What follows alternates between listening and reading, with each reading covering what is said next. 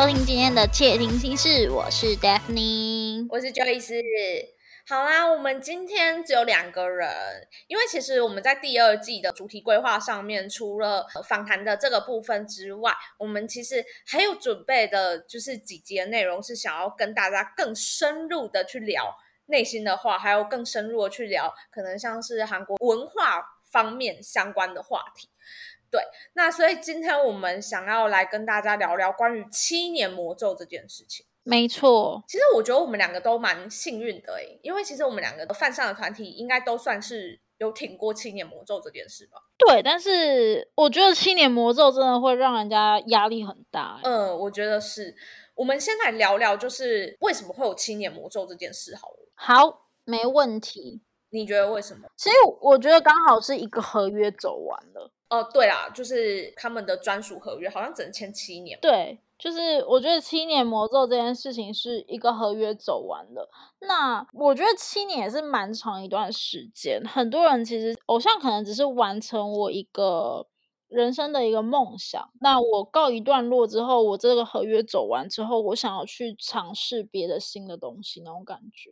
哦，我我懂你的意思，就是呃，可能他想要入门去当这个艺人的时候，他是以偶像为这个职业的出发点。嗯然后这个合约走完了之后，的确，他可能在偶像的这个事情上面，他在演艺生涯里面已经有一段资历了。他开始可以去尝试可能制作音乐啊，或者是说往演戏啊，或者主持啊，各个自己想要做的事情去发展的时候，这是一个很好的分水岭。你的意思是这样？对对对，就是告一段落。我达成我这段时间的一个小目标，那种感觉。嗯，我觉得很有可能是这样。可是我觉得七年魔咒，当然合约是最最大一个点。我觉得可能跟就是整个韩团市场是越来越竞争也是有关系。就毕竟每一年就长江后浪推前浪，有非常多的团体在产出，所以变成说好像他们也跟运动员一样，有一个职业生涯的感觉。但我觉得这件事。如果你的团体其实发展到后期蛮稳定的时候，正常来讲应该就是会稳稳的下去了。呃，就是就是稳稳的继续走下去那样子，因为你已经熬过了前面那段期间了。但是它它就是会造成一个问题，就是今天我有一个团体的形象，如果说男生可能又还有一个军白旗的干扰值在里面，那你要怎么样在一个可以维系团体形形象，然后也符合市场的这样子的角度一直经营下去？我觉得它是有一定的难度的，就是尤其是可能曾经攀上高峰的一些比较大势团体啊，他们一定会面临到下坡期，就是走下去是一回事，但是我觉得下坡期其实也是需要考虑的一件事情。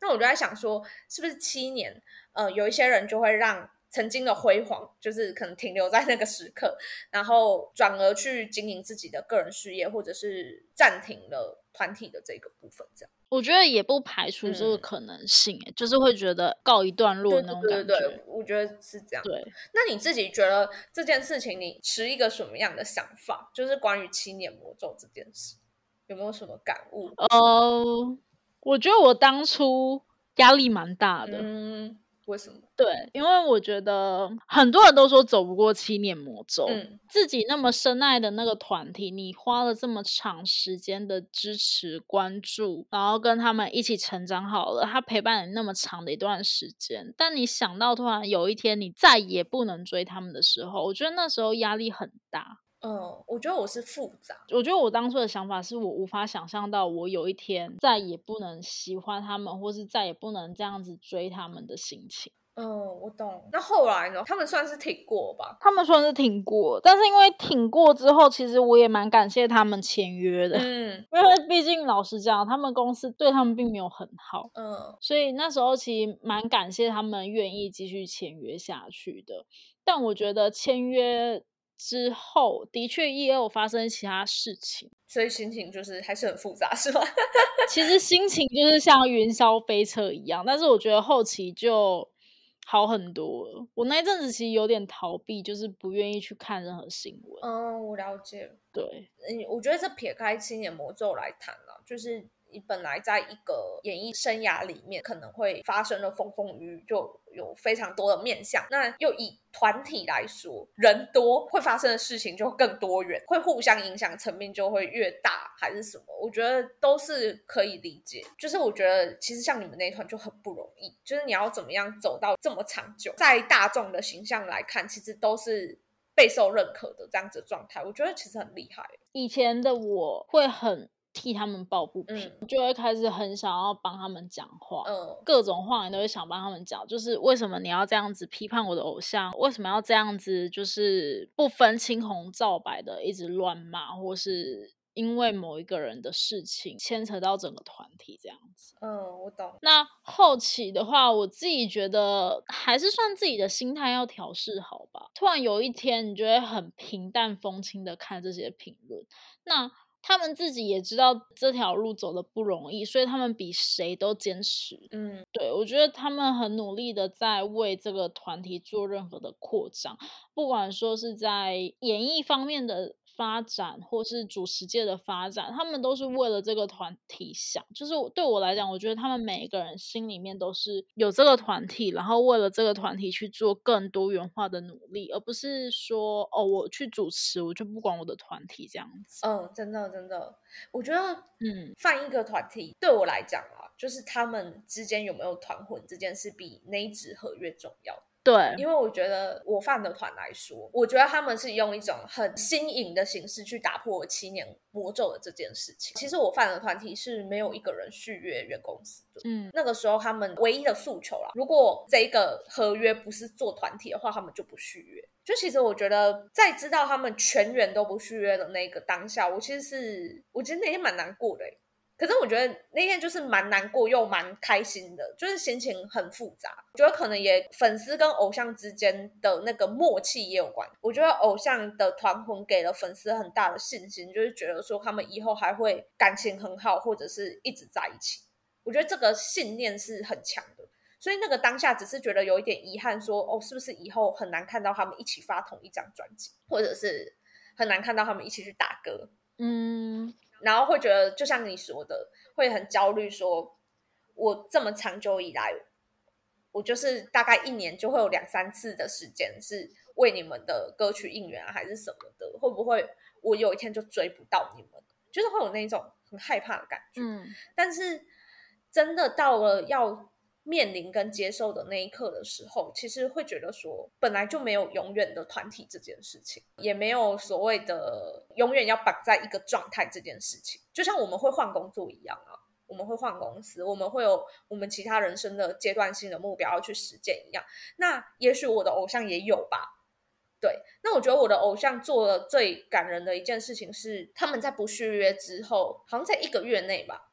马上就一起发了一首单曲，然后那一首单曲其实我觉得也算是我们的饭送吧，就是感谢粉丝的应援，然后甚至是有把演唱会合唱的片段剪进去音乐里面。嗯，我觉得这种就怎么讲？我觉得用另外一种方式就是续约了这样子。嗯，那个时候也是很多批评。我在七年魔咒这件事情上，我其实焦虑了大概半年吧。因为跟那个疫情的关系也有影响，因为疫情之后他们就完全没有活动，嗯，然后接下来就马上面临到的是七年魔咒这件事情，还有我们的演唱会都还没有办这件事情，所以其实我觉得我焦虑了大概半年的时间，我甚至是他们的新闻一出来，小道新闻出来之后，我连我的 IG 我都关掉，因为我很害怕，就是很多人跟我讲说，哎，那个你喜欢那个团是不是要解散？哦，我知道那种感觉。我真的是只要听到“解散”这两个字，我就就是无法接受，因为我记得我那时候好像，我其实年代有点久，所以我自己。有点小小遗忘，但是我记得我那时候其实也是在那边算时间，就是谁什么时候合约到期，谁什么时候，谁什么时候。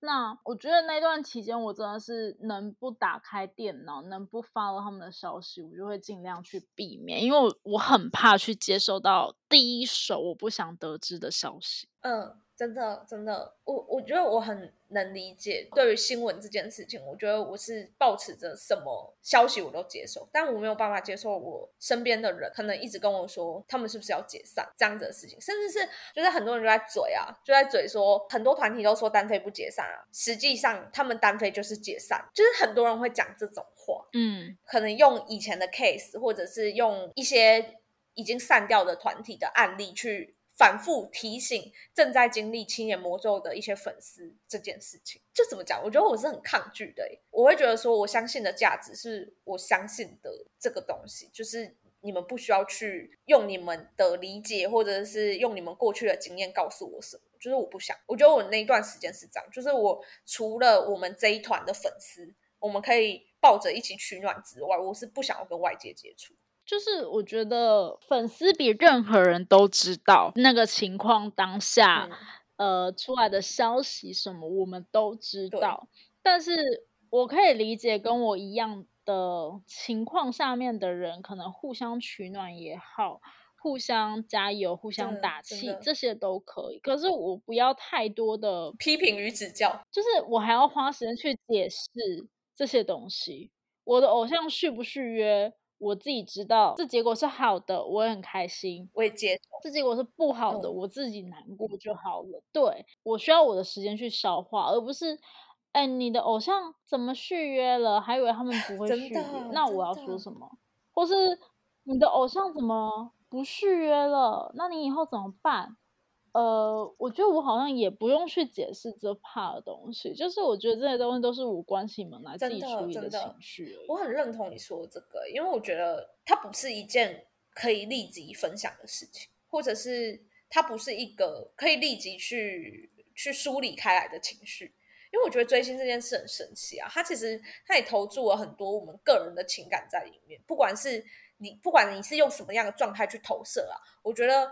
偶像这件事情，它带给我们的人生某个层面来讲，它是就是它好像是一个信念的依据嘛，或者是信念的所在。所以，当它这个东西逐渐要消失在你的世界里面，那个焦虑感，我觉得很难想象的。我觉得就是要真的经历过这样子的事情的人。他才可以大概知道说哦，你要怎么样去排解，就是可能即将要失去他们的焦虑，但是你要要转而就是支持他们跟祝福，好像有一种被分手的感觉。靠，就是我觉得那个心态是，我觉得那心态是比谁都还要难一言道尽的。对，就是很很难讲。我我包括到现在我都讲不清楚，你你也无法说清楚你当下情绪到底是什么，甚至你说现在调试过来了吗？呃，我也不知道到底调试过来了没有，但是对我认同，我觉得那都是一个过程，真的，我认同，就是终究要去面对这些事情。那的确只是早面对晚面对，但我面对到的时候，我还是会用自己的方式去疏解也好，用自己的方式去整理出自己的情绪也好，那个是一个过程，但是这个过程是我自己的功课。对，我觉得你讲的很好，哎，你刚刚讲的就是。这件事早晚要面对，我就觉得好像真的是这样。就是其实你你自己也一直知道，说你在你不可能追一辈子的心，即便你要追一辈子的心好了，偶像他要怎么营业这件事情，一定会随着他的年龄、随着他的公司、随着他的人生规划有不同的变化。那其实反观我们自己也是这样，就是我们在人生不同的阶段，我们也有不同的事情要做。我们要怎么样去消化，就是在我们追星路上的这个功课，或者是这个变化？我觉得它是很自我的事情。就即便说他是呃，我我可能有几个迷妹好友啊，我们犯同一团，甚至是犯同一个人，我觉得都很难去分享你内心里面太多的情绪，对你内心最难受跟最。舍不得的那个点是什么？我觉得他很难一言道尽。我我印象很深刻是，其实我在嘎七就是正式离职 JYP 之后，我其实呃有跟一个算是饭圈很资深的姐姐见过面。我们只有一面之缘啊，就是我们之前有在在 Facebook 聊过，然后后来我们有就是见过一次面，然后他就跟我讲说，其实他至今都没有办法接受，就是他们离开 JYP 这件事情。那原因是因为。他从他们在练习生时期就追了，他追过无数次到韩国，然后甚至是在他们的整个偶像生涯、团体生涯到现在，他就是。没有缺席过他们每一次的回归，然后没有缺席过他们的所有消息。所以其实他即便他知道说，可能他们有其他人生更重要的事情要做，然后跟原公司和平分手，他其实都还是团体对他来讲就是一个完整。但是现在他们离开了，就是有有一点就是没有办法完整这样子。即便他内心里知道说他不应该这样想。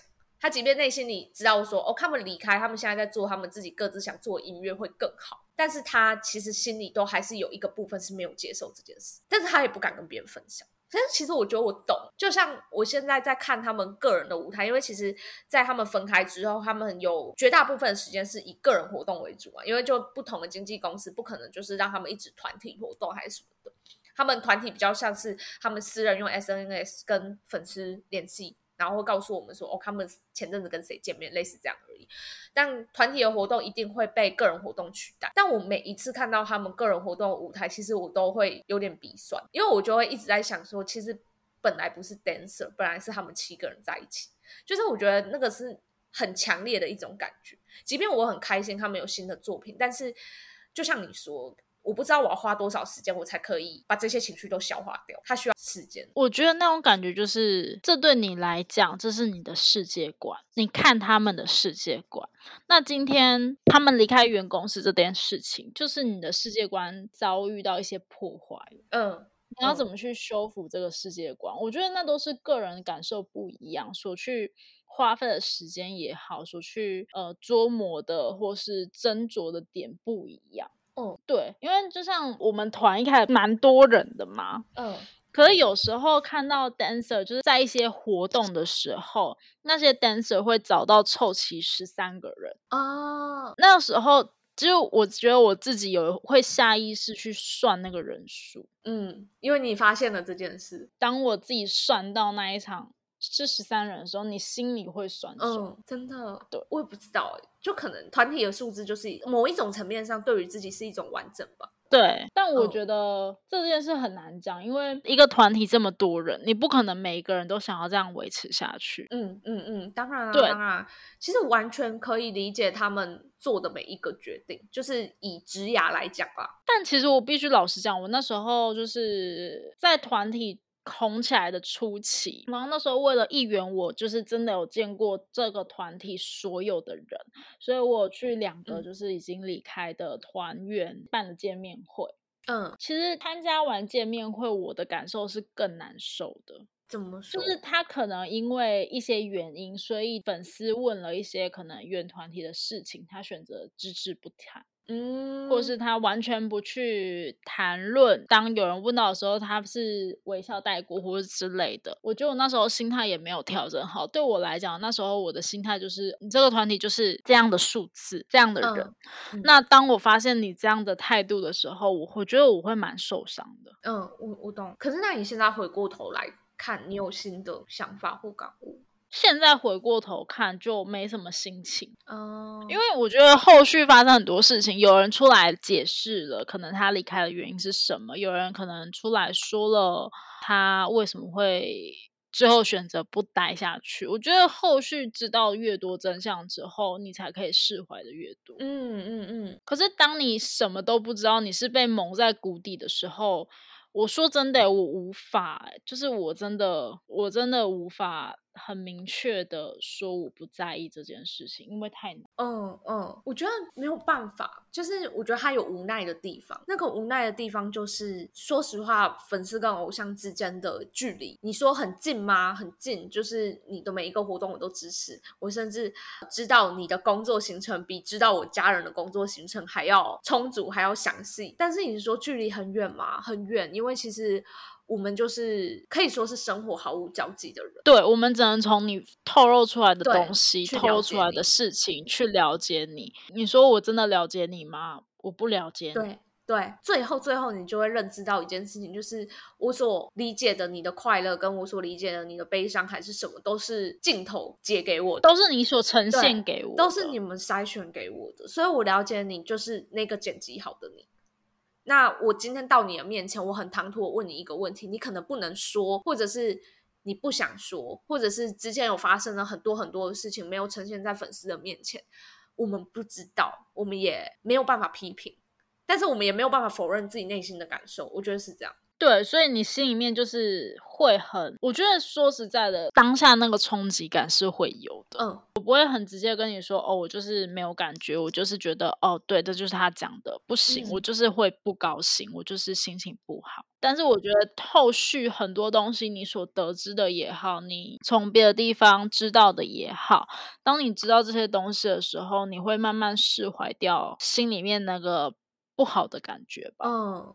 我觉得是因为我觉得我我比较幸运的是，我犯的团体他们变动上面来讲，其实没有经历过这么一群来一群走啦，没有什么中中间的突发变动。我觉得我的心态是跟着他们慢慢的变得包容度比较高嘛，因为我觉得以我以前对于偶像的了解，就是我会很希望他们就是我看见的那个样子，或者我最初哈认识他们的样。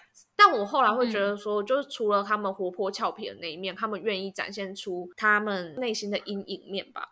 就是可能他们也有悲伤的时候，他们也有低潮的时候的时候，我就会觉得说，我逐渐变成，我也觉得偶像是一个人。我觉得他是一个很神秘的过程，就是其实你也从来没有不把偶像当人过。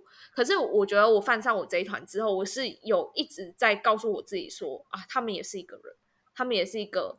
二十三岁的孩子，他们也是一个二十五岁的孩子，就是我会一直告诉我自己这件事情。我觉得是你意识到，就是他们不是你幻想中的人。嗯，就是我觉得，就是他们也是需要喘息，或者是他们也需要去追寻他们自己想做的事情。他们也有这样的需求，就是会渐渐意识到这些事情。当我觉得我意识到这些事情的时候，他就比较有办法去跟内心那个可能会因为团体观念束缚的，他会慢慢去平衡掉那个心态。因为其实我们家有一个团员，他很早就有 solo 发展。那我觉得他 solo 发展之后，他受到很多不同声音的质疑。包括就是单独拥护他，或者是原本拥护团体的粉丝，可能都会对他有很多的疑问，觉得说你为什么要单独的出来去做你自己做的事情，或者是有的人就会觉得说，哎，你自己做的比较好，那你其实可以不用回去团体。好像有一个主持人在一个节目上就问他说，你比较喜欢？哪一种类型的音乐？然后他好像就回答说，他都喜欢呢。他觉得在团体里面做的音乐就是有团体色彩的音乐，然后他自己出来做的音乐就是他自己的音乐。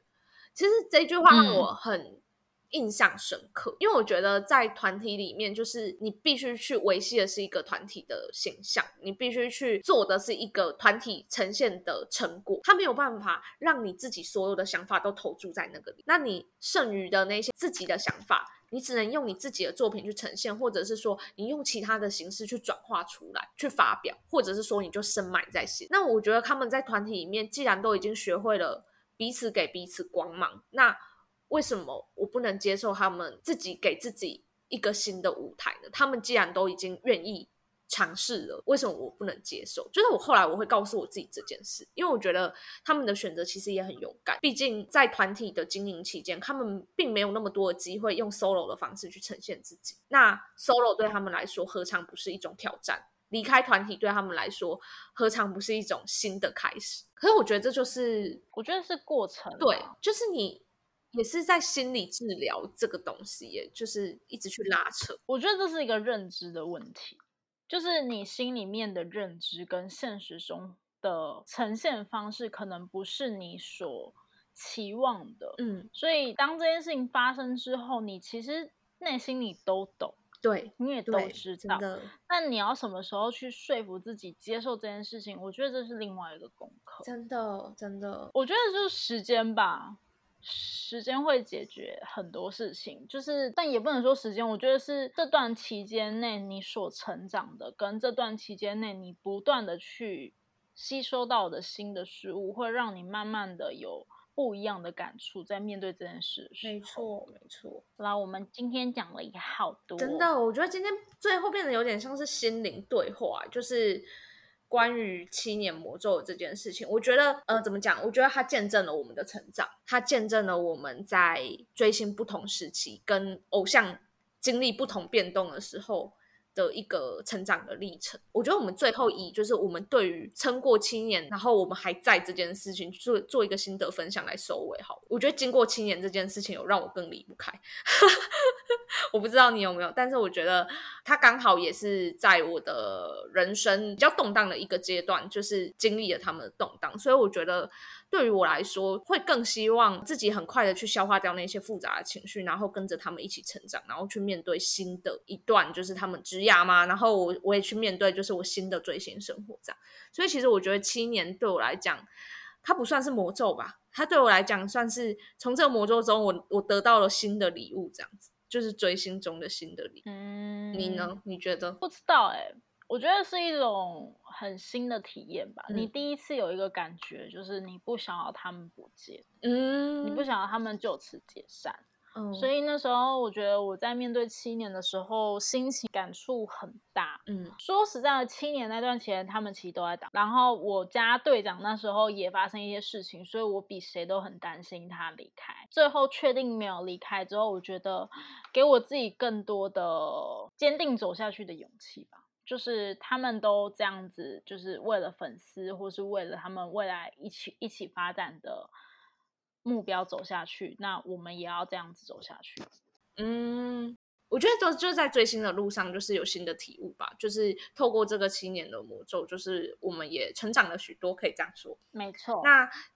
对，不论你现在经历的团体是要面临七年魔咒烦恼，或者是说你们已经挺过七年魔咒，现在是可以做一个快乐的追星族，这样都很欢迎你们。就是呃，听完这一集有任何的感想的话，就是分享不管是小盒子匿名，或者是留言给我们都可以。那希望你们喜欢今天的内容，下周见，拜拜。